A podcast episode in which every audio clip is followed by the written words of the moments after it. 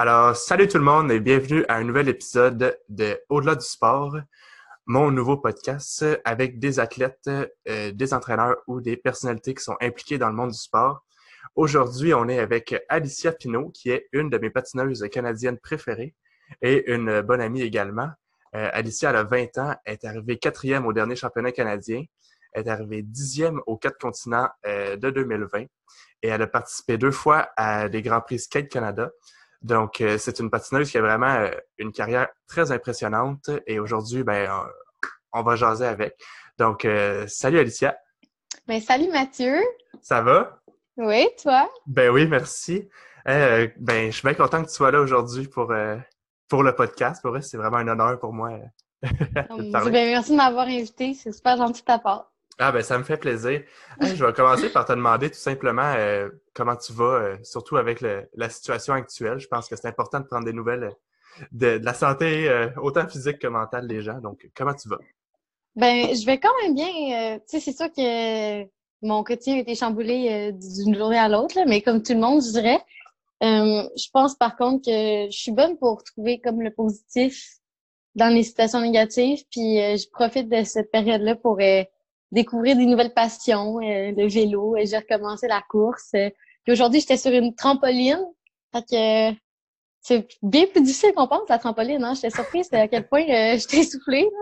Fait que ouais, c'est comme ça que ça va. Puis ben, on espère pouvoir retourner sur la glace un jour, éventuellement. Fait que tu arrives quand même à trouver des, des moyens de, de bouger puis de rester active. Ouais, parce qu'honnêtement, si je bougeais pas, je sais pas comment je dirais. comme c'est important pour moi, là, genre, à la base, je suis vraiment, vraiment beaucoup d'énergie. que si je restais euh, chez nous toute la journée, euh, ça irait pas bien.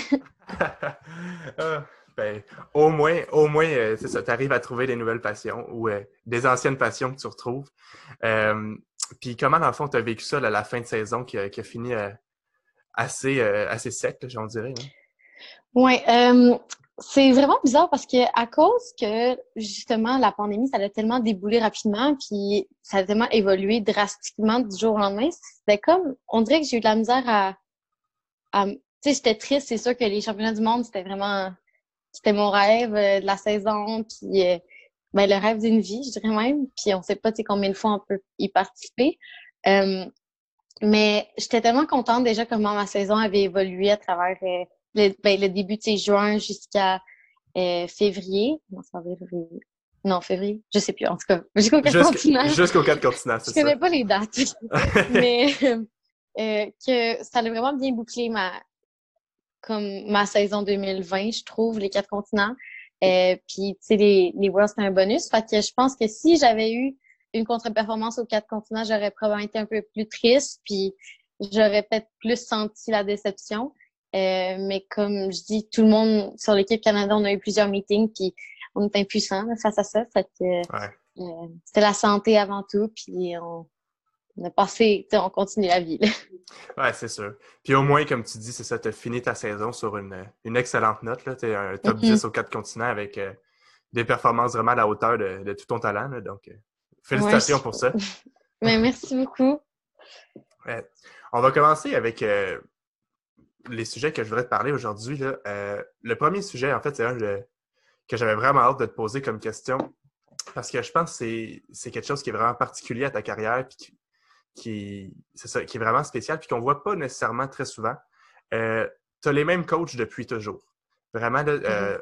on le sait, tu t'entraînes au centre élite à Boucherville et c'est ton équipe depuis, depuis aussi longtemps que je te connais.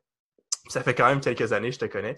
ce que je trouve vraiment cool en plus, parce qu'on s'entend que souvent dans le sport, surtout un sport comme le patin euh, artistique, des fois on a besoin de, de changement, on a besoin de renouveau. Mais toi, tu as vraiment trouvé une stabilité, puis c'était vraiment ton équipe gagnante euh, à Boucherville. Fait que je voulais savoir en quoi ça, c'est un avantage pour toi, le fait que tu es avec eux depuis aussi longtemps? OK. Oui, ben dans le fond, euh, ça, ça fait 5, 6, 7, 8, 9, presque 9, 10 ans que je suis avec cette équipe-là. Euh, puis je pense que l'avantage, mais ben, le plus gros avantage, c'est vraiment que euh, on s'est bâti vraiment une, euh, ben, comme un, un, état sain, puis on, est, on a une bonne, euh, communication entre moi puis tous les coachs. Chaque personne, dans le fond, a un rôle important dans ma carrière. Euh, puis c'est vraiment basé sur le respect. Pour moi, c'est vraiment important de respecter un entraîneur puis que l'entraîneur me, me, respecte en retour. Euh, juste parce que un patient artistique ou n'importe quel sport de haut niveau, c'est tellement difficile que quand tu te sens des fois pas à la hauteur, c'est important de savoir qu'il y a quelqu'un qui croit en toi, peut-être même plus que toi-même. Euh, puis dans les moments les plus difficiles de ma carrière, euh, je suis jamais retournée en l'entraînement en pensant que comme je valais moins en tant qu'athlète, en tant que personne. Euh, puis je pense que c'est justement ce qui fait en sorte que quand que ça peut être plus difficile, euh, je suis pas gênée d'aller demander de l'aide euh, ou d'avoir leur support. Euh, Stéphane, il me connaît par cœur euh, dans les situations d'entraînement, dans les compétitions. Il sait comment réagir, en fond. Il sait comme quoi me dire ou il sait même voir que mon, mon body language, je disais pour l'anglais.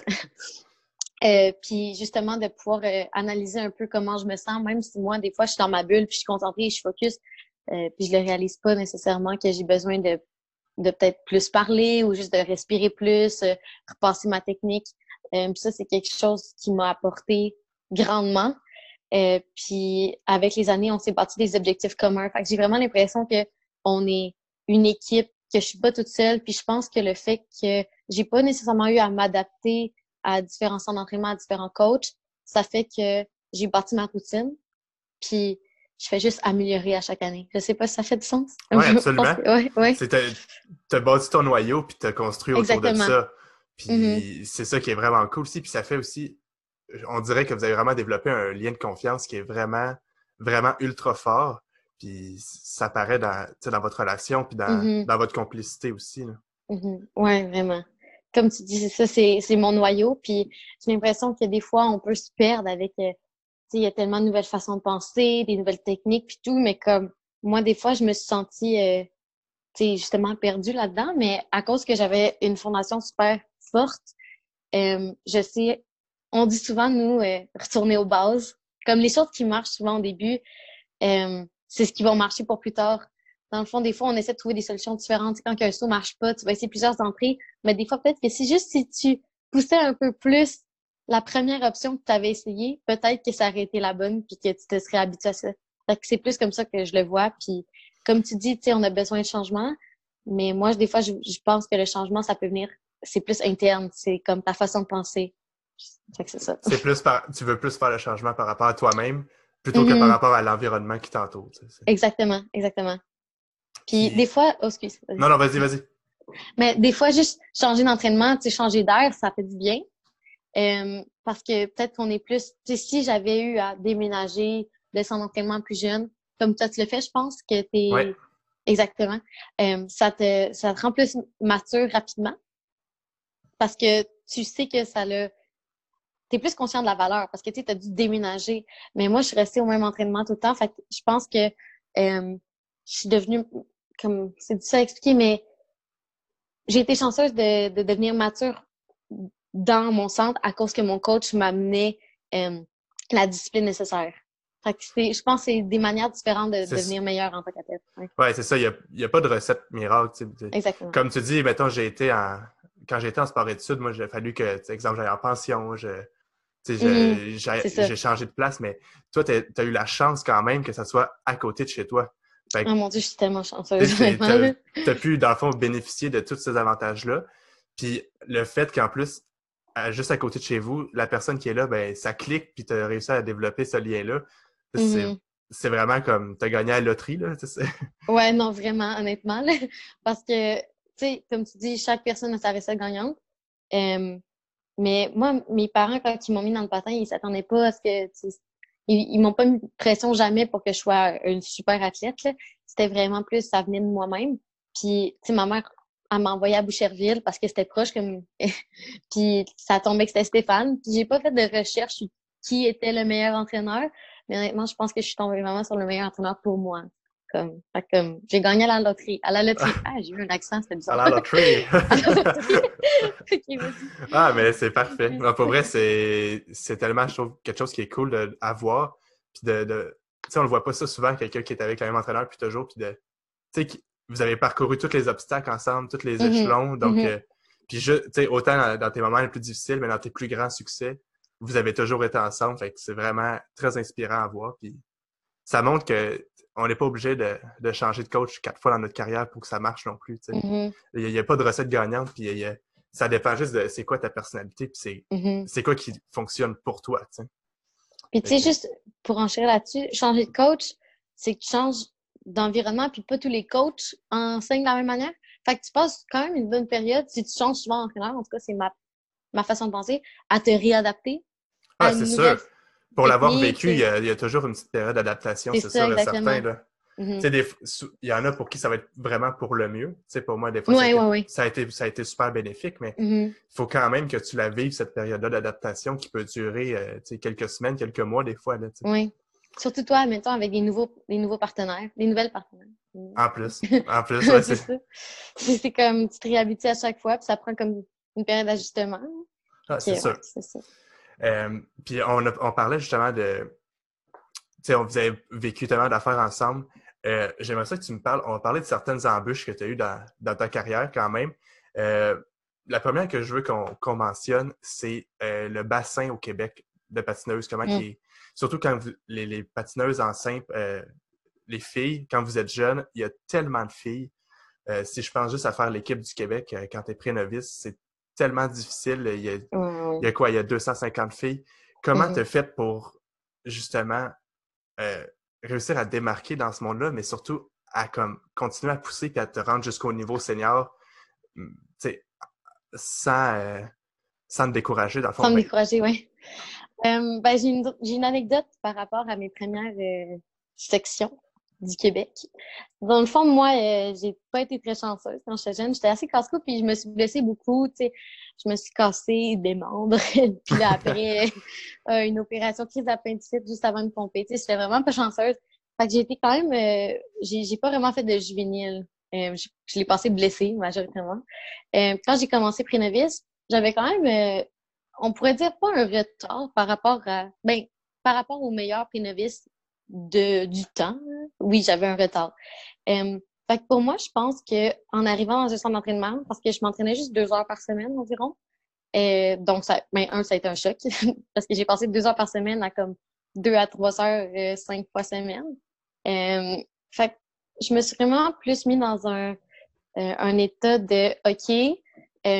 en ce moment, je suis à ce niveau, puis comme comment et quoi je peux faire pour me rendre à un niveau supérieur? Euh, je savais que j'avais besoin de me mettre des objectifs progressifs parce que sinon, je le voyais beaucoup trop gros. Euh, j'ai eu la chance aussi d'avoir, euh, avec le, centre élite, on avait des cours de préparation mentale. Je me suis, comme je je pense que j'ai déjà dit, mais je me nourris vraiment des petits succès quotidiens. Fait que je me souviens d'avoir essayé mon double axel, puis c'était horrible, mais j'avais j'avais tourné un huitième de plus, puis j'étais bien heureuse. euh, ouais, c'est ça. c'est- Ben, c'est ça, c'est des petites victoires. Exactement. Puis tout le monde autour de moi était comme, Ah, genre, mais ouais, c'était pas très bon. J'étais comme, non, mais moi, c'était un huitième de plus que je faisais avant, tu sais. Fait que euh, quand j'étais arrivée en compétition, j'avais zéro objectif. Euh, pour te donner une idée, ben, en fait, tu le fais, là, mais nous, il fallait se qualifier pour le, euh, le. On faisait un long pour se qualifier pour le short, pour se qualifier pour le long. Ouais, c'est- un marathon, les sections. C'est un euh, marathon. oui, mais vraiment. à la base, en plus, moi, j'avais pas le pointage minimum. Fait que j'ai fait une compé avant pour faire comme une compé deux semaines avant, genre les pré-provinces. En, tout- en tout cas, une compé avant pour faire mes- mon pointage minimum. Je me suis rendue au long, puis ma mère, elle avait euh, juste, dans le fond, pris un hôtel une nuit parce qu'on pensait vraiment pas que j'allais me rendre au shirt. fait que finalement, j'ai fait le cours. Puis là, ben là, on prend une autre nuit, puis on est comme, oh my god! Là, finalement, je me qualifie encore pour le long, on prend une autre nuit. Fait que c'était pour te montrer comme c'était vraiment pas prévu là, que ça aille bien. Puis T'avais planifié fini. être là juste pour un programme, finalement, t'as Ouais. fait les trois. j'ai fait ça exactement. Puis tu sais, après mon premier programme, j'étais satisfaite. J'aurais pu retourner chez moi là, puis j'étais correcte. tu sais. Fait que mon but en allant là-bas, c'était vraiment pas de faire l'équipe. Euh, puis j'ai fini 17e. Et do- j'étais donc bien fière. J'étais vraiment fière d'avoir fini 17. Comme tout le monde se tournait, puis il y en avait, il y en a qui pleurent parce qu'ils n'ont pas fait de l'équipe. Moi, j'étais comme j'ai fini 17. Genre, fait que c'est ça. Fait que l'année d'après, ça a toujours été par rapport à moi et mes propres performances. Euh, donc, pour ceux qui font les- qui veulent faire l'équipe en ce moment, puis que ça les décourage de voir à quel point le bassin, comme tu dis, est fort puis grand au Québec. Euh, si on se concentre vraiment sur nous-mêmes, euh, puis on pense vraiment juste à améliorer nos propres performances, c'est fou de voir à quel point notre progression peut être exponentielle. J'ai passé 17 à 7 l'année d'après. Après, j'ai monté novice, j'ai fini, euh, je sais plus, je pense que j'ai fini peut-être 4, 5, quelque chose comme ça. Mais comme pour moi, la position était jamais vraiment importante par rapport à la performance. Fait que c'était vraiment performance euh, over le résultat. C'était toujours concentré sur, sur toi, ce que tu pouvais faire, plutôt que ce que les autres faisaient, en fait. C'était vraiment sur ta performance à toi, tes mm-hmm. objectifs par rapport à toi. Donc, euh, c'est vraiment, vraiment impressionnant de voir que, parce qu'on s'entend que quand tu es pré-novice, tu es quand même plus jeune, mais d'avoir mm-hmm. cette maturité-là, d'arriver à mettre les choses en perspective, puis de te dire comme, ouais, c'est je sais qu'il y a 250, mais tu peux pas contrôler ce que les autres y font. Non, euh, exactement. Ça prend vraiment une bonne maturité, surtout euh, dans un sport mm-hmm. qui, est, vraiment demandant comme ça. Oui. Puis, je me souviens, juste pour renchérir dans la ben oui, ben non, vas-y. Euh, souvent, les gens, tu sais, on dirait que comme dans la vie, le, prix novice, c'était comme c'était tout ce qui existait au monde. Il n'y avait rien par-dessus le prix novice. C'est comme si tu gagnais pas prix novice, ça n'allait pas aller ta carrière. Fallait que tu sois à un tel niveau en pré-novice, ce qui est complètement absurde parce que le nombre de personnes qui sont devenues juste meilleures en vieillissant ou comme qui sont, qui sont, qui ont commencé à percer en haut de 20 ans, ça existe, là, comme. Ben oui. c'est, moi, je le vois plus comme un, marathon qu'un sprint, là. Comme souvent, c'est ceux qui sont les plus travaillants, puis qui vont juste comme être constants dans leur travail, leur effort, qui vont se rendre plus loin que ceux qui piquent super jeunes puis qui, qui se brûlent après, tu sais. Oui, c'est sûr, parce que, comme tu dis, euh, il y en a qui voient ça vraiment comme une finalité de pré-novice, mais mm. il y a tellement plein d'autres choses qui s'en. Tu sais, on ça en exemple, mais il y a tellement plein d'autres choses qui s'en viennent après, tu sais. parce que si on prend juste le pré-novice, par exemple, tu peux même pas te rendre encore au Canadien. Fait non, ça, ça, montre que c'est juste comme le. C'est le début de ta carrière, c'est le, mm-hmm. le, début des expériences qui sont super le fun à vivre. Fait c'est pour ça qu'il faut. Justement, il y en a que c'est dur de passer par-dessus ça, mais ça, montre après, surtout ton exemple de ta carrière, comment après ça, tu peux vivre tellement des affaires qui sont, qui sont juste malades. Là, mm. Si tu arrives à passer par-dessus cette étape-là qui est, qui est, quand même plus ardue. Oui, ouais, complètement. Puis euh, parlant de ça, euh, justement, ta carrière, là, elle a vraiment, je trouve, évolué à chaque année. On dirait que tu développais encore plus, encore plus. Et même pas sur le tard, mais plus que tu montais dans les catégories, c'était mm. là que, tu avais le plus de succès, mais pourtant, c'est là que ça devenait le plus difficile aussi. Fait comment comment t'expliques ça? si je prends par exemple euh, en junior, tu as eu je dis seulement, mais c'est très en perspective. Tu as, eu seulement un junior Grand Prix, ce qui est déjà un, exploit en soi. Mais si après ça, on compare à senior, que la première année, tu vas aux quatre continents, après ça, tu as des Grands Prix, après ça, tu retournes aux quatre continents, tu fais un top 10. Comment t'expliques que ton évolution, elle se fait vraiment au fil des années, plus que tu avances, mm-hmm. c'est vraiment, ça devient de plus en plus difficile. Oui. Bien, je te dirais que le truc numéro un, c'est mon amour du sport. Euh, ça a vraiment grandi avec les années. Puis je pense que c'est ça qui est responsable du fait que je m'améliore avec les années.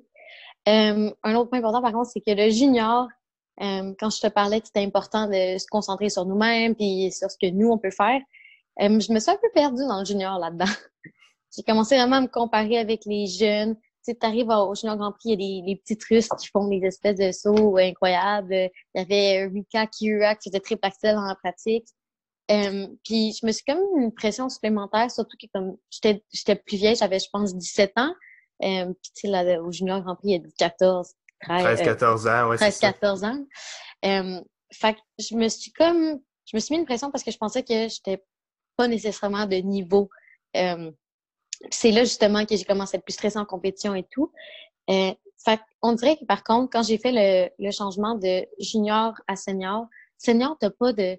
On dirait que t'as pas de date de péremption. C'est comme t'as pas de date limite. Ton âge, là, il s'en fout. comme tu peux, tant que t'es bon. Puis plus tu vieillis, plus c'est admirable pratiquement. Fait on dirait que je me suis justement enlevé cette pression-là de, de devoir être bonne tôt jeune, puis d'avoir justement euh, des limitations par rapport à ça. Euh, puis c'est beaucoup moins Mais le senior, c'est complètement différent. Les gens vont dire qu'ils aiment plus le senior, du monde plus le junior. D'habitude, de ce que j'entends dire, les gens aiment plus le junior parce que c'est un peu plus euh, friendly. Euh, mais moi, on dirait que j'avais besoin de savoir que quand je partais en compé, j'étais en mission. Dans le senior, j'avais des choses à prouver. Je représentais le Canada. Puis on dirait que j'avais une, façon complètement différente d'approcher la compétition. Puis c'est comme je te dis, je suis revenue à mon noyau, à mon tout ce qui était plus interne. Puis c'est là que j'étais capable de, de, délivrer mes meilleures performances. Euh, puis c'est comme c'était comme une libération quasiment du senior. Tu sentais pas que c'était une course contre la montre, là, tu sais? Non, exactement. Contrairement aux juniors, que tu te sens pressé par, par l'âge, peut-être, par le, par le niveau des mm-hmm. autres, évidemment, comme dans n'importe quelle catégorie, mais on dirait qu'il y a une espèce de sentiment de course contre la montre. De, oui, exactement. Dépêche-toi, faut que tu sois bon vite. Tandis que dans le senior, tu peux prendre le temps d'arriver puis de, bien t'installer puis te fait de faire ta marque tranquillement, mais mm-hmm. tu fais ta marque tranquillement, mais je pense que tu la fais de plus en plus à chaque année quand même. C'est ça que je trouve super impressionnant. Euh, c'est peut-être ça ce que tu sens le, le, moins, le, la course contre la montre. Ouais, et ouais, c'est ça. Puis en plus, c'est sûr que le Junior Grand Prix, ça fait vraiment un. c'est gros. Quand tu arrives là-bas, comparé à les compétitions qu'on fait d'habitude, plus nationales ou euh, provinciales, c'est comme ça première fois qu'il y a autant de variétés de patineurs, puis que le niveau est vraiment très fort. Euh, puis c'est la première fois aussi, dans le fond, que tu représentes ton pays vraiment. Puis parce qu'on fait des challengers avant, les internationaux, Autumn Classic, mais je me souviens, ça commençait juste quand j'étais junior. Puis c'était vraiment plus le fun. C'était, ben pas plus le fun, mais c'était plus comme oh mon dieu, une compé, c'était en Ontario, ça, ça ressemblait vraiment aux compé qu'on faisait sur une base régulière. donc quand je suis changée, quand j'ai changé pour senior, je me suis vraiment beaucoup plus préparée. Euh, ma première compé, c'était Salt Lake City, je crois. Puis je me souviens comme en junior, c'était plus comme oh mon dieu, tu sais comme faut faire tu sais j'ai pas de vacances, non non parce que j'étais plus jeune, tu sais, je comprenais pas nécessairement autant l'importance. Euh, je me suis quand même vraiment pas bien entraînée, mais j'avais une mentalité beaucoup plus comme j'étais plus mature quand j'étais arrivée euh, senior. Euh, puis je m'étais vraiment vraiment préparée, j'étais vraiment prête pour cette compétition là. Euh, ce qui m'a enlevé aussi un stress. Puis que quand j'ai vu que j'avais une bonne performance, j'ai vraiment réalisé que c'était ça la recette gagnante. Euh, tu peux pas t'en sortir. Tu es, talentueux. Moi, j'avais tendance à... Je m'entraînais fort, mais je, je me nourrissais de la pression dans les compétitions. Quand tu te fiais, la pression, tu te peut-être plus à l'adrénaline, puis à, Exactement, oui. À comme tes, tes habiletés, puis ton mm-hmm. talent, parce que tu es très talentueux aussi. Fait, tu te fiais peut-être un peu plus là-dessus. Exactement. Je me, je me fiais beaucoup sur mon talent pour me donner de la confiance. Puis quand je suis arrivée en compétition internationale, j'ai réalisé que le stress, des fois, est tellement énorme que tu as de la misère à contrôler ton talent. Puis moi, ce qui me calme, c'est de savoir que j'ai fait l'entraînement nécessaire puis que mon corps, euh, la, la, mémoire musculaire est là puis elle va me baquer. c'est ça là aussi. C'est plus ça, le, pilote automatique, plutôt que de te mm-hmm. fier juste comme Ah ouais, ben j'ai de l'adrénaline, ça va bien marcher. Tu sais. Exactement, exactement.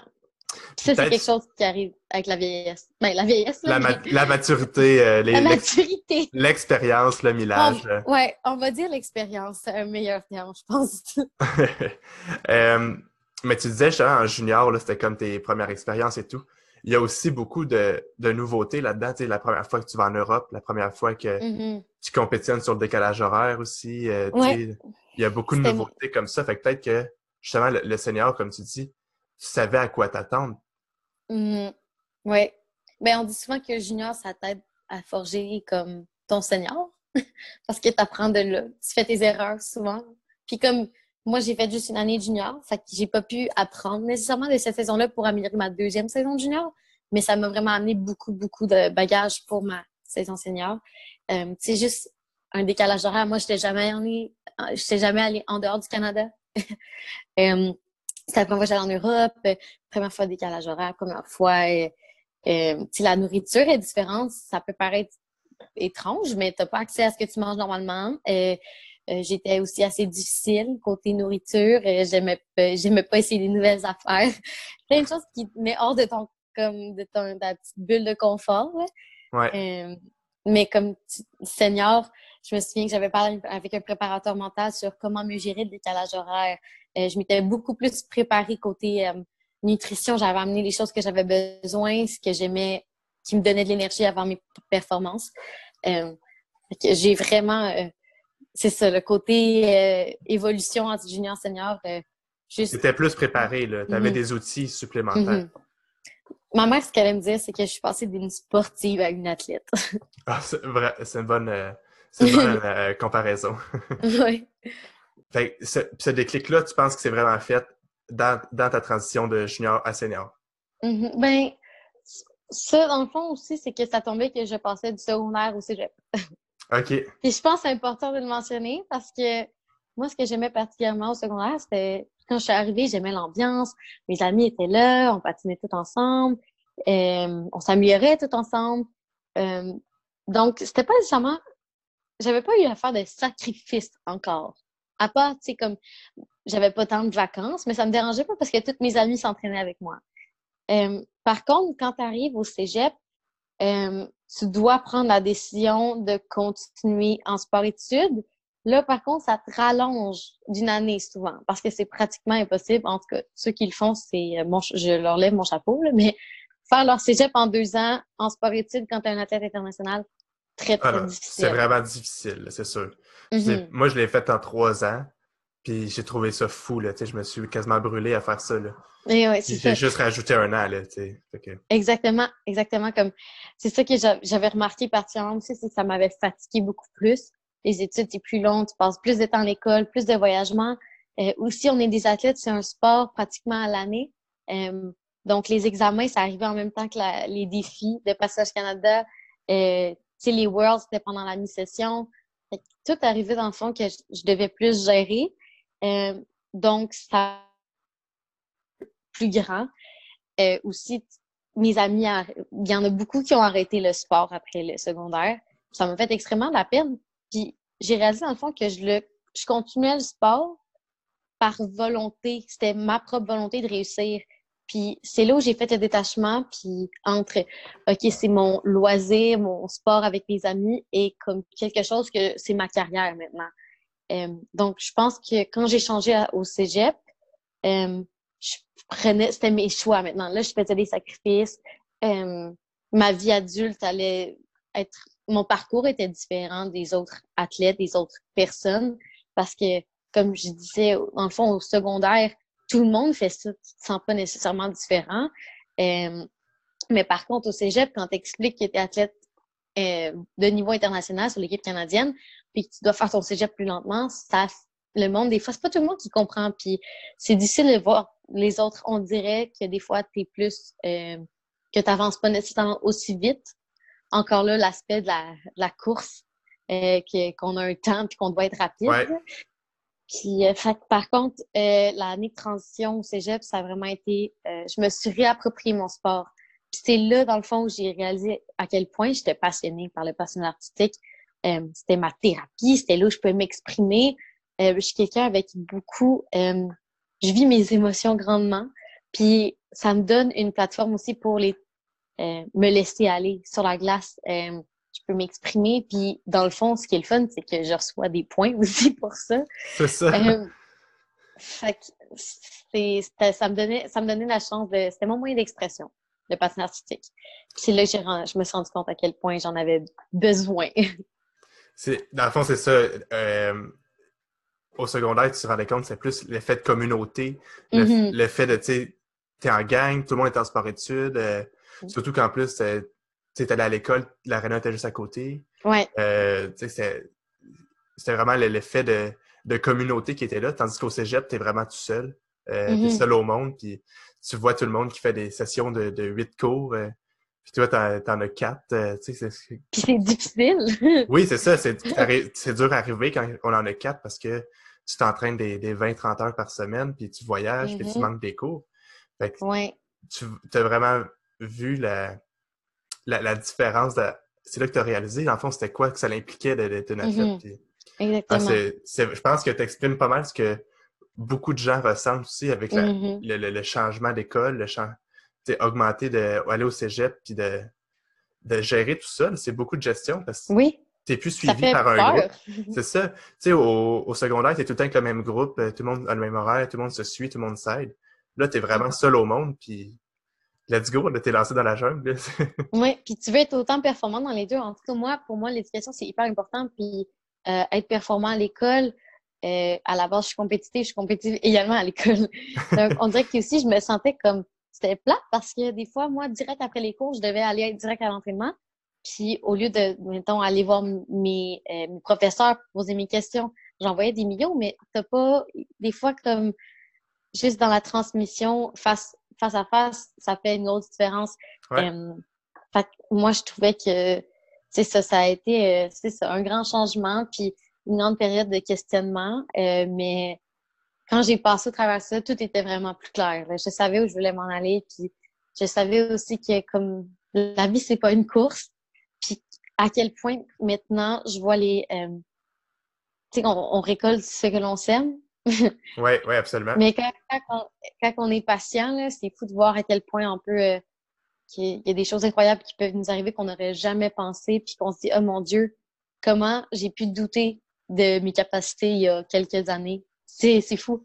Tu vois que tes remises en question, dans le fond, sais, là, tu as tes réponses de pourquoi tu as fait mm-hmm. ces choix-là, pourquoi tu as décidé tel, mm-hmm. chemin plutôt qu'un autre. Là, tu sais. Mm-hmm. Oui, puis euh, c'est beaucoup plus valorisant, je trouve. Ah, c'est sûr, absolument. Surtout sachant que tu as mis vraiment tous les efforts, tu as fait des.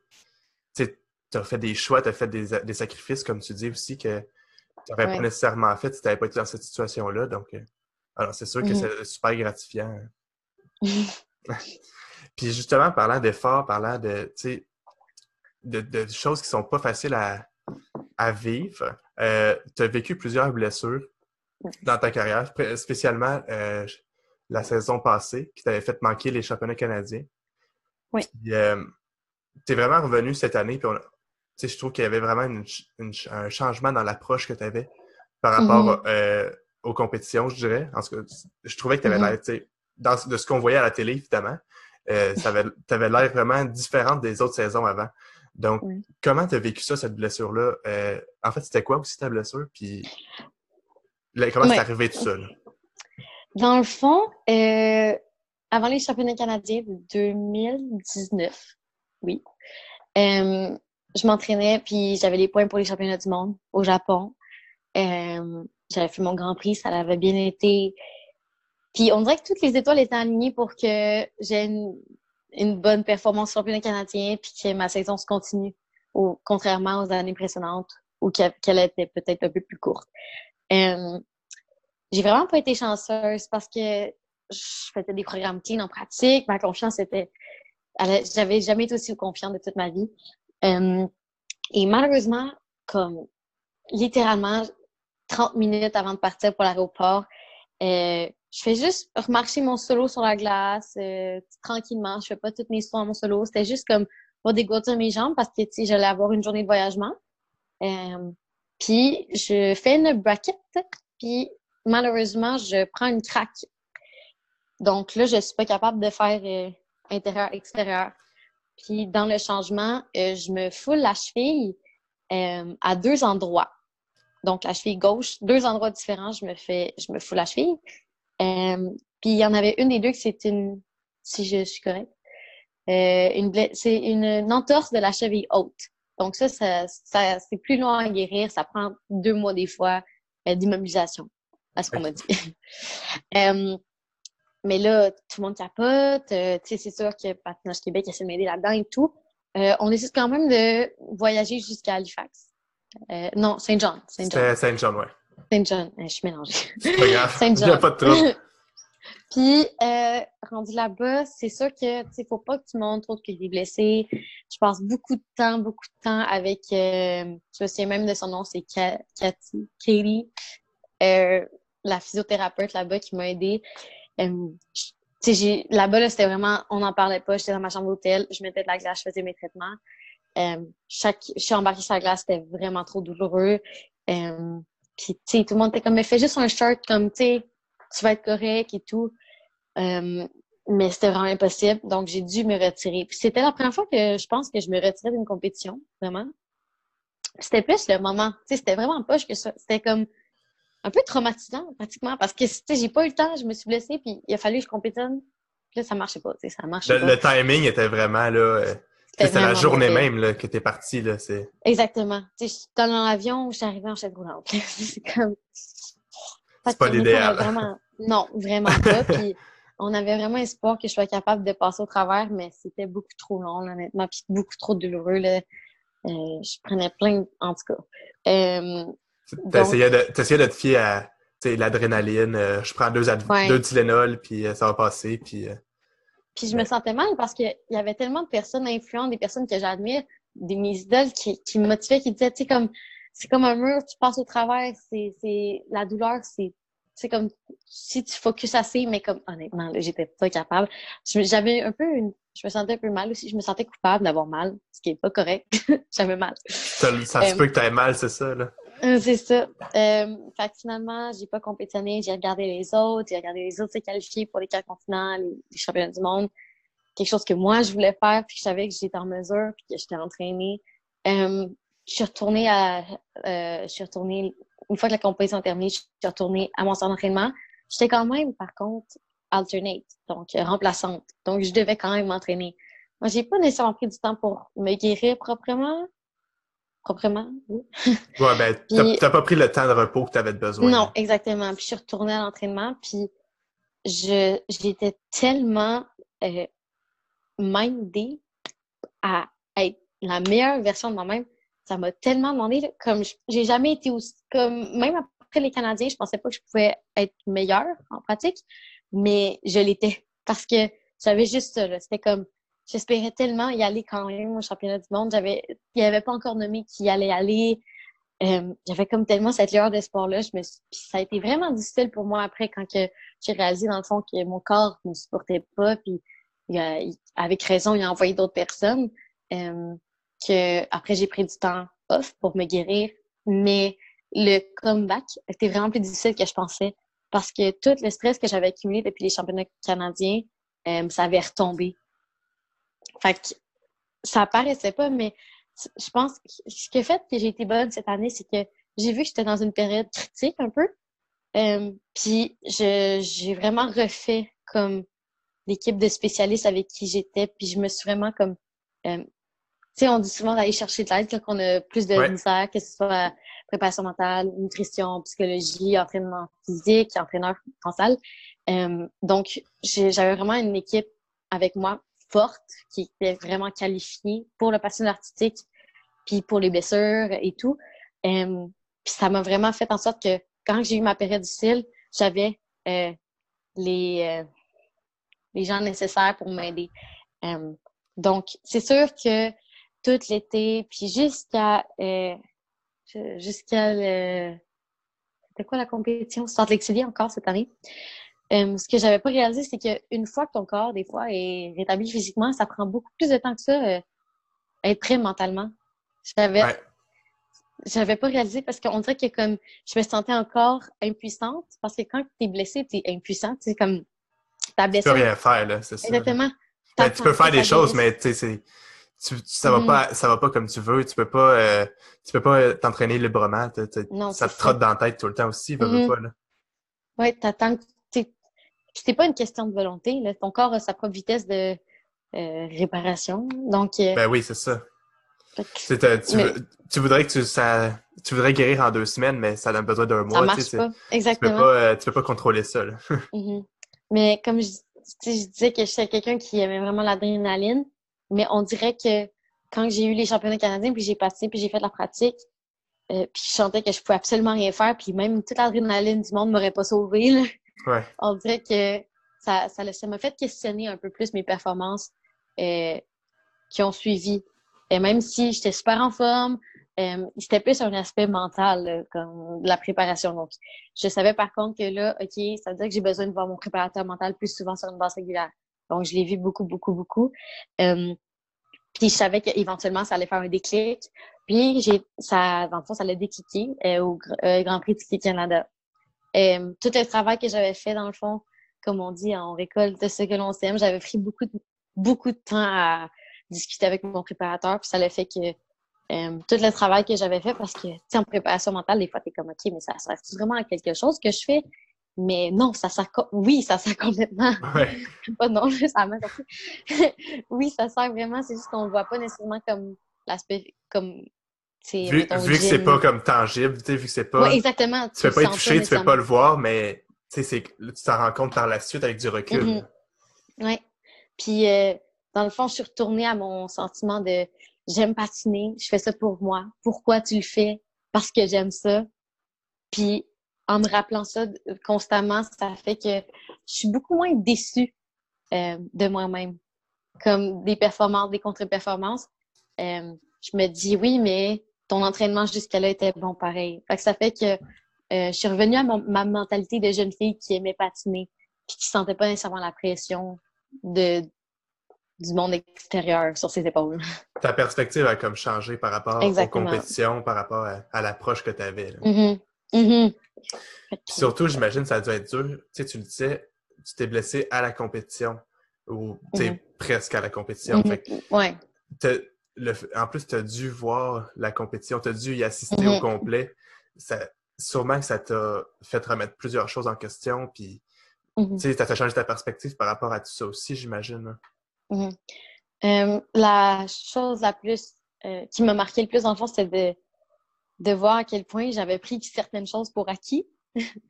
Absolument. que, je me, que je me disais, ben oui, je vais passer toutes les, tous les jours. Moi, c'est comme dans ma tête, j'allais pas, il allait pas avoir un événement ou quelque chose qui allait, arriver qui allait pouvoir m'empêcher de faire ce que j'aimais. Euh, puis en une seconde, boum, je pouvais plus patiner. Là, j'étais comme, j'étais vraiment dans le mode panique. Puis euh, j'ai fait comme une rétrospective de tout ça, puis j'ai fait oh ok, euh, comme tout ce que j'ai vraiment pris ça pour acquis. Puis là maintenant je m'étais dit ok, je reprends plus jamais ça pour acquis. Là. Tous les jours que je peux embarquer sur la glace, j'étais reconnaissante, j'étais reconnaissante que mon corps soit capable de faire des choses incroyables. Euh, puis ça le fait que mon entraînement était beaucoup plus performant. Euh, puis mon coach, il était comme, mon Dieu, t'es une nouvelle personne. euh, puis oui, j'étais une nouvelle personne. Ça a été un élément assez marquant dans ma carrière. C'est pas la blessure la plus grosse de l'univers, mais pour moi, euh, le moment, le timing, ça le, ça le fait, ça l'a rendu trois fois plus gros. Là, comme. C'est ça, c'est pas le fait que, que la blessure soit d'une gravité extrême, mais c'est le mm. fait que le timing était là. Ça t'a fait réaliser tellement de choses rapidement. Tu as, tellement dû évoluer rapidement, puis c'était même pas par choix, c'était par obligation, parce que mm-hmm. tu sais, tout t'es comme sauté dans la face, en fait. Là, ouais, ouais. Fait que c'est sûr que ça t'avais pas le choix de faire ces réflexions-là, puis ces remises en question-là. Mm-hmm. Ça fait aussi que maintenant, j'ai beaucoup moins peur de, de verbaliser ce que je veux. parce que avant, j'avais toujours peur. C'était comme, je voulais pas que le monde sache mes objectifs, je voulais pas le dire, euh, je voulais pas, on dirait parce que peut-être que j'y croyais pas, euh, mais ça, parce que j'ai l'impression que quand tu verbalises quelque chose à voix haute, tu te dois de le réaliser. C'est comme ça que moi je voyais ça. Ça te mettait de la euh, pression. Oui, exactement. Après ma blessure, par contre, les championnats du monde, oui, je veux y aller. oui, j'aimerais y aller. Ça, ça me dérangeait pas, puis de, de l'affirmer ouvertement. Euh, par contre, comme je dis, je suis beaucoup plus axée sur mes, euh, comment dire, mes résultats personnels que le résultat d'un classement. Euh, fun fact, je sais jamais le classement final. Ceux qui sont avant moi puis ceux qui sont après moi, souvent, je, je sais pas. Je sais pas.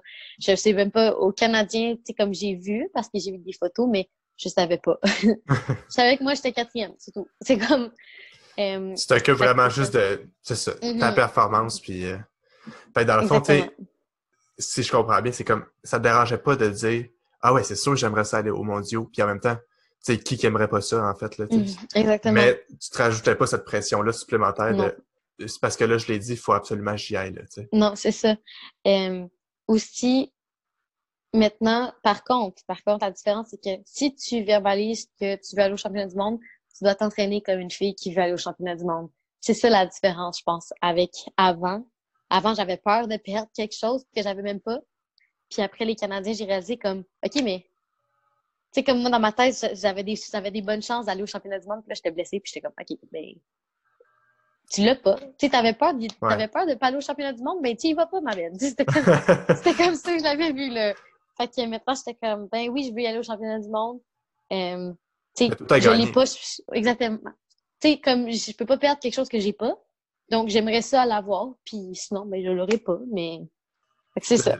C'est plus une c'est plus une quête, tu sais, comme une mhm, course. je, suis, capable, je vais aller chercher ça. Plutôt que tu l'as déjà puis tu veux pas le perdre, tu sais. Oui, exactement. C'est une quête. C'est une quête. Tu t'entraînes pour quelque chose. Puis, euh, on dit toujours que le processus puis le chemin pour se rendre quelque part est plus intéressant que la destination finale. Donc, OK, je me mets un point de destination finale, mais je, suis vraiment plus fière de euh, tout le parcours que j'ai fait pendant la saison. Comment tu t'es entraîné à tous les jours, mm-hmm. comment tu as performé toute la saison, c'est ça? Oui, parce que moi, je le sais que je n'étais pas comme ça l'année d'avant. Fait que c'est un gain. J'étais beaucoup plus comme disciplinée. Euh, tous les jours, j'avais mes objectifs que je devais atteindre. Euh, puis pour moi, ça, c'est la plus grosse réussite d'une saison, honnêtement. Plus qu'une médaille. ah c'est sûr. Absolument.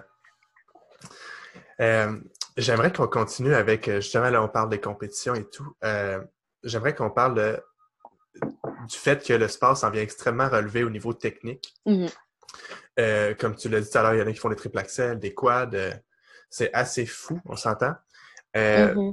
J'aurais aimé ça savoir comme ton opinion là-dessus. Comment tu, comment tu vois le côté technique? si tu rendu exagéré? As-tu trouves-tu ça à la limite dangereux? toi, est-ce que tu, tu veux t'aventurer là-dedans? Même si à chaque année, tu relèves ton niveau technique de plus en plus. Euh, comment tu fais pour euh, gérer tout ça? Mmh. Ce que je trouve bien avec le patinage artistique, par contre, c'est que ça nous donne la chance de pouvoir nous exprimer de façon artistique, puis d'avoir le côté super athlétique, des sauts, de la technique.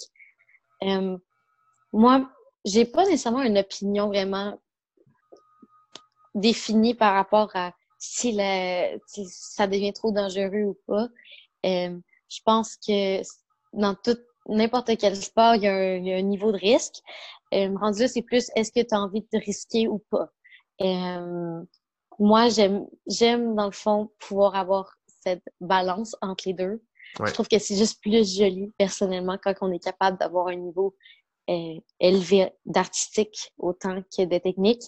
Euh, ma passage préférée ces temps-ci, c'est, on avait parlé avant, je pense, mais c'est Alena Kostanaya. Oui, ben oui, oui, absolument. Juste parce que moi, je trouve que c'est le meilleur exemple en ce moment de comment elle est capable de prendre les deux aspects du sport puis le combiner pour quelque chose de tellement joli à voir et d'impressionnant. Euh, rendu là, chaque athlète a ses préférences. Euh, euh, je connais des gens qui aiment juste pas ça, bouger sur la musique, mais qui aiment donc bien ça, faire 12 triple lots de suite. C'est comme... moi, ça reste à la discrétion des juges. Encore là, c'est un sport jugé. Euh, moi, je pense c'est juste que c'est plus complet quand on est capable d'avoir les deux. Puis, Alena Kosanaya, c'est un bon exemple. Rika Kira, des bons exemples comme quoi c'est possible d'avoir les deux. Donc, euh, ça devrait être l'objectif. Puis, je pense, je pense que toi aussi, c'est un bon exemple de dire, tu sais, si on regarde juste, moi, ton programme court cette année, euh, mm-hmm. c'est vraiment un de mes programmes préférés. Je veux dire, tu arrives à mettre la danse moderne là-dedans, euh, mais tu as quand même une combine trip-trip. Tu as un, un, solo qui est vraiment difficile, mais qui arrive à, aller chercher plein de, de, moments artistiques qui sont ultra intéressants.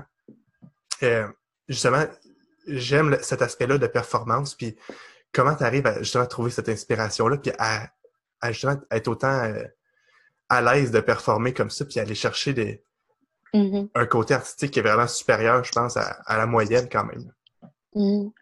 Je pense que euh, c'est important dès un très jeune âge qu'on essaie d'oublier que l'aspect de gêne. Moi, quand j'avais commencé, j'étais gênée. On dirait que j'avais peur d'en mettre trop. comme les gens vont me juger, vont trouver ça bizarre.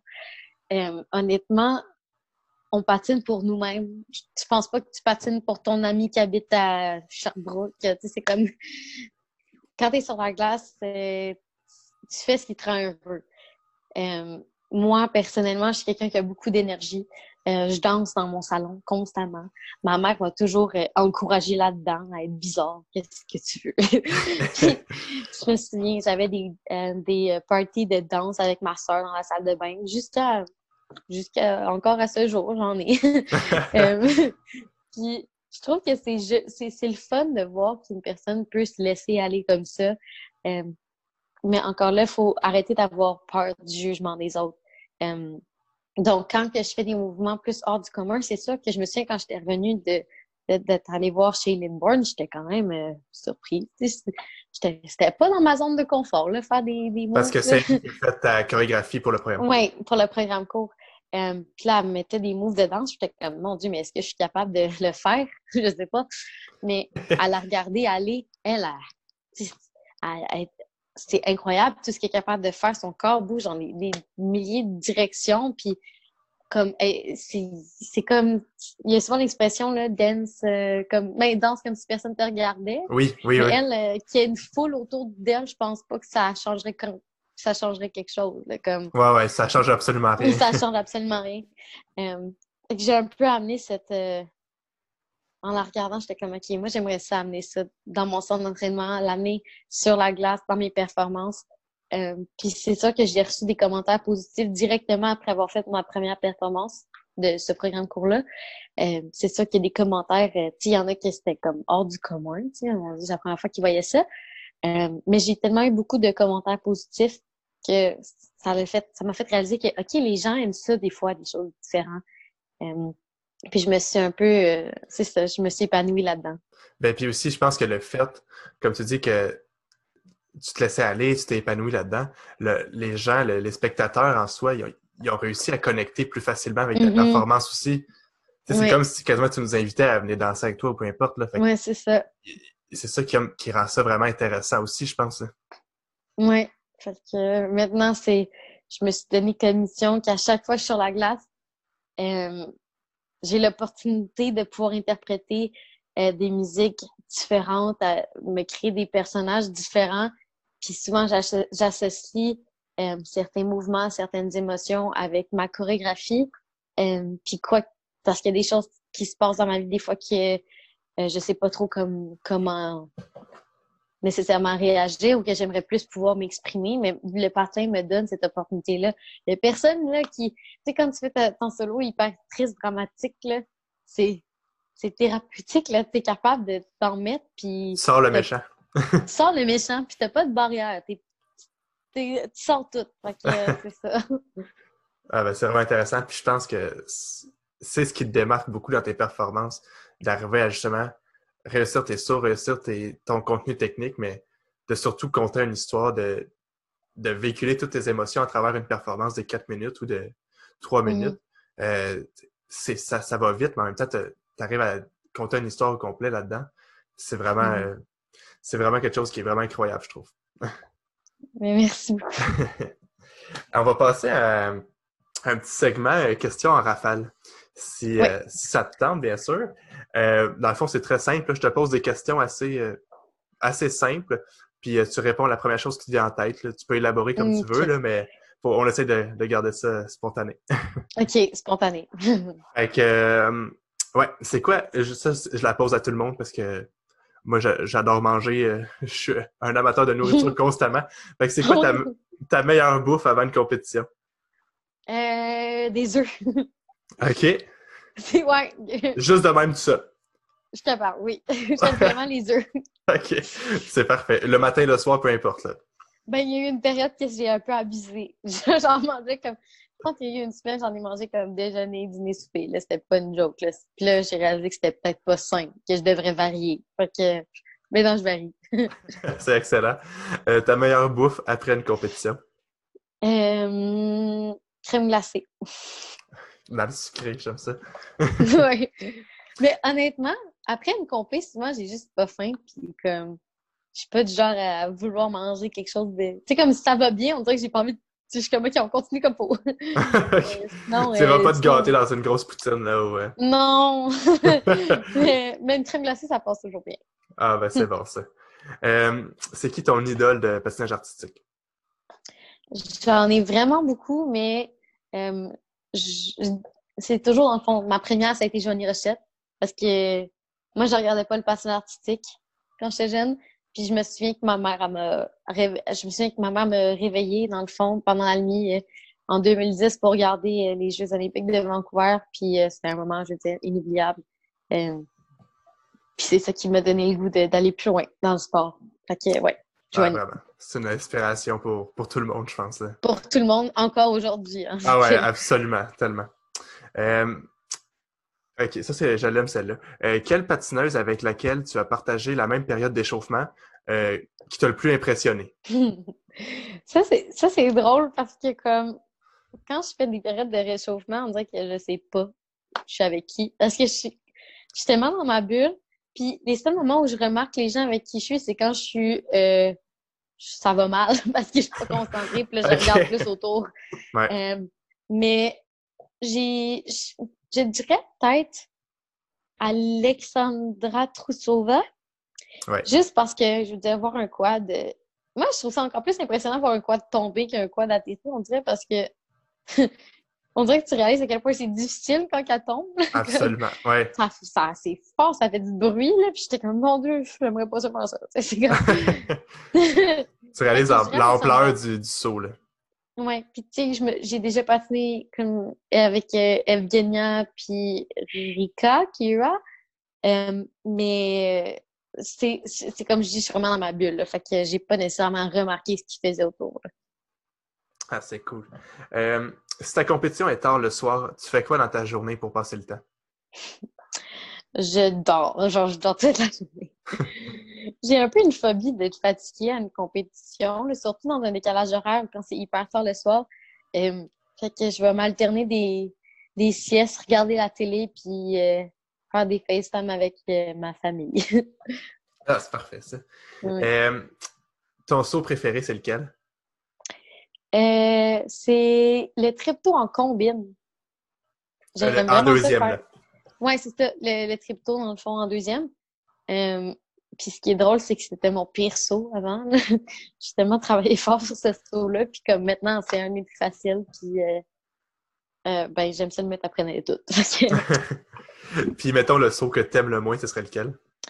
Le saut que j'aime le moins, honnêtement, je les aime vraiment toutes, mais il y en a un qui, qui, genre, je sais pas, il me donne juste plus de difficultés dans un programme. Je sais pas si tu comprends ce que je veux dire. Comme Le, trip flip, tout seul, super beau, incroyable. Par contre, le mettre dans un programme, j'ai vraiment plus de misère. Puis, euh, mais, fait c'est un, objectif, c'est de le remettre dans mon programme. OK. Euh, dans mon programme, non. Euh, ton programme préféré que tu as performé? Back to Black d'Amy Winehouse. Ton programme code de, cette année. Oui, exactement. Ben, de cette année, l'année d'avant, puis l'année l'année d'avant. Ça fait trois ans que j'avais ce programme. tu le gardes-tu encore l'année prochaine? Non, non. Mais là, c'est ça. En plus, avec le COVID, tout le monde était comme, oh, on va regarder le même programme. C'est comme, je pense pas que ça va passer. tu, veux, tu veux changer de, de programme? Oui. Mais je suis pas tannée, mais on va changer pareil. je pense que ça paraissait aussi que tu l'aimais vraiment gros. Là.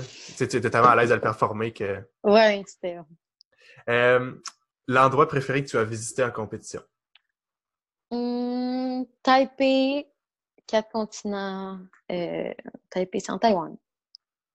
Donc, Taipei. Puis pourquoi? Qu'est-ce qui t'a aimé de cet endroit-là? Euh, c'est la première fois, dans le fond, que j'allais euh, ben, que j'allais dans un championnat. Parce que d'habitude, tu fais des Jeux Grand Prix, des internationaux, mais là, c'est mon premier championnat international. Euh, aussi, c'était la première fois que j'allais en Asie puis que je vivais un peu euh, l'ambiance euh, des fans euh, asiatiques parce que, dans le fond, en Asie, c'est super. le sport, c'est fou là-bas. Le, le artistique sont vraiment des fanatiques de ça. donc, c'est comme le hockey ici. Là. Exactement. L'ambiance était vraiment. J'ai pas revécu encore cette ambiance-là. puis aussi, c'était juste qu'on avait beaucoup de temps, dans le fond, pour visiter plus que dans les autres compétitions. Donc, j'ai vraiment quand même visité beaucoup la ville. Puis, j'ai pu manger dans des petits restaurants, puis j'ai pris bien des belles photos. Donc, euh, je dirais vraiment typé. ah, ben, c'est sûr, ça doit être absolument incroyable de visiter cet endroit-là. Mm-hmm. Euh, cool. Fait que pour nos questions à Rafale, on a fait le tour. Euh, j'aimerais qu'on va finir le, podcast avec un segment plus rétrospectif, des questions plus des anecdotes, puis des, on prend du recul et tout. Donc, la, première question que j'aimerais te poser, c'est ce serait qui, mettons, une personne qui a eu un impact considérable dans ta carrière, mais qui n'est pas nécessairement mis de l'avant? Tu sais, quelqu'un qu'on on le, on le, mm-hmm. sait, on le sait pas qu'elle a eu cet impact-là dans, ta carrière. Mm-hmm. Euh, ben, je dirais définitivement ma mère. Juste parce que tout le temps qu'elle a mis euh, dans mon sport à me faire à me faire des lifts, à euh, voyager avec moi, c'est ça coûte beaucoup d'argent le patin artistique. Quand je pleure, quand je suis triste, c'est elle qui est là, qui qui, qui essuie les larmes. Je dirais vraiment ma mère. puis j'ai été chanceuse parce que c'est quelqu'un justement qui est très, très positif. Est très positive. Euh, puis je pense que je connais beaucoup d'autres athlètes qui ont été moins euh, chanceux que moi euh, côté support parental. Puis que je pense que je pense vraiment que ce support-là fait la différence dans ma carrière.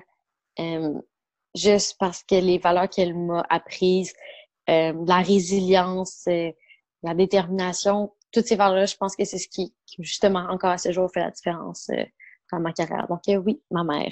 Puis elle est toujours à tes côtés, comme tu dis, euh, dans les bons et les moins bons moments. Dans les bons, dans les moins bons. Euh, puis elle vient souvent à mes compétitions. Donc, c'est ça. T'es chanceuse de ça aussi. Ah, ça, c'est une bonne affaire. Mes cheveux sont vraiment pas magnifiques quand c'est moi qui les fais. Donc, merci, maman.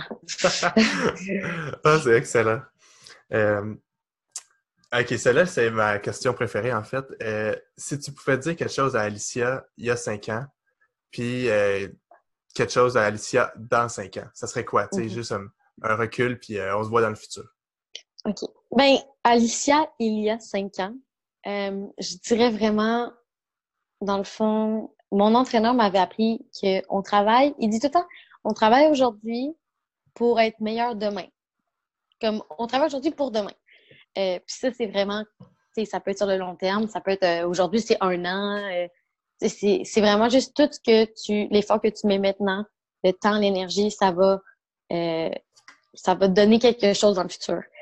Euh, donc, à Alicia, il y a cinq ans, je lui dirais euh, de continuer à travailler tous les jours. parce que la face, c'est que j'avais souvent des doutes de sur où je voulais m'en aller. Euh, je savais pas trop si je vais continuer le patin ou aller faire les, les études. puis je dirais juste de faire ce qu'elle aime. Vraiment, je pense que c'est ça. C'est tant que tu aimes faire quelque chose, continue. Euh, puis je pense que la peur des fois de. Des fois, les gens ont peur du succès. Moi, personnellement, on dirait que des fois, j'avais peur de réussir. C'est vraiment bizarre, dit comme ça. Là. Mais euh, des rêves, ça fait peur quand ils sont assez impressionnants. Parce que des rêves, ça devrait être quelque chose de. C'est plus qu'un objectif. Un rêve, c'est quelque chose si tu le mets dans l'air. C'est comme. Euh, donc, je dirais juste de pas avoir peur, ben, d'accepter que j'ai peur de mes rêves, dans C'est ça. Accepte-le, puis travaille comme tu peux tous les jours pour essayer d'atteindre ce rêve que tu t'es mis là. ça serait ça, il y a cinq ans. Euh, puis que les gens y viennent, les gens y partent, mais tant que toi, tu fais ce que tu aimes, tu vas être heureuse. Ça, c'est dans il y a cinq ans. Ah, c'est vraiment un beau témoignage. Je trouve que ça, ça l'exprime pas mal, parce que beaucoup de remises en question que plusieurs athlètes se mm-hmm. posent aussi. Là, euh, mm-hmm tu sais, des, des émotions qu'on passe à travers et tout. Là, donc, euh, oui. Ouais. Mais je pense que ça serait ça que je me dirais aussi pour dans cinq ans. tu, gardes le, tu, gardes le, même discours. Je garde le même. Comme je me le dis pour. Ouais. Parce que je, je fais encore les mêmes choses. Donc, je pense que c'est encore valable. Puis que c'est correct d'avoir peur. Tout le monde a peur, tout le monde a des doutes. Euh, si j'avais pas de doutes, je serais pas humaine. Donc, euh, j'accepte, j'accepte mes questionnements, j'accepte mes doutes. Je continue à faire ce que j'aime quand j'aimerais plus ça, je ferais autre chose. C'est ça que je me dis. J'aime vraiment ta, ta, façon de voir les choses. oui, Merci. Puis, euh, ah, c'est vraiment cool ça. Euh, j'aimerais ça qu'on finisse juste avec, euh, si tu une anecdote, euh, une histoire qui est arrivée en compétition, quelque chose de vraiment comme cocasse ou juste comme. Cocasse, ok. quelque chose de vraiment inusité, qu'on ne sait pas trop qui est arrivé, puis qu'on ne sait pas que ça arrive, ces affaires-là. Ah. Oui. ben à la base, je suis quelqu'un de hyper, hyper gaffeux.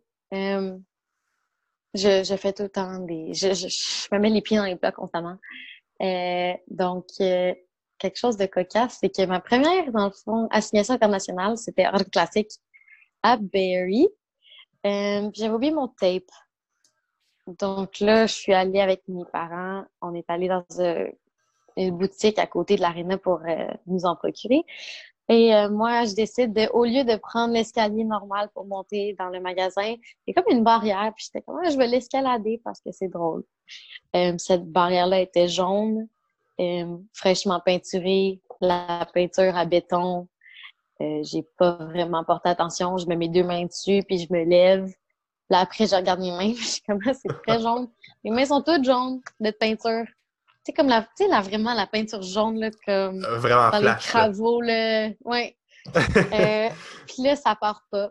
Donc, euh, le- la partie cocasse, c'est que ma première compagnie internationale, j'avais du fond de teint sur les mains parce que j'avais les mains jaunes. T'avais les mains trop jaunes. Non, non, non, mais la peinture, elle partait pas. Genre, ouais, ça fait que t'as dû, mettre, t'as dû mettre du fond de teint parce que t'avais trop Ouais, les mains jaunes. ouais, j'avais vraiment une épaisseur de peinture euh, qui partait pas. Que, que des fois, je pouvais la gratter, là. Fait que j'avais les mains deux jaune, jaune, jaune tachées pour mon solo. Fait que, c'est ça. J'ai mis du fond de teint sur mes mains. Wow!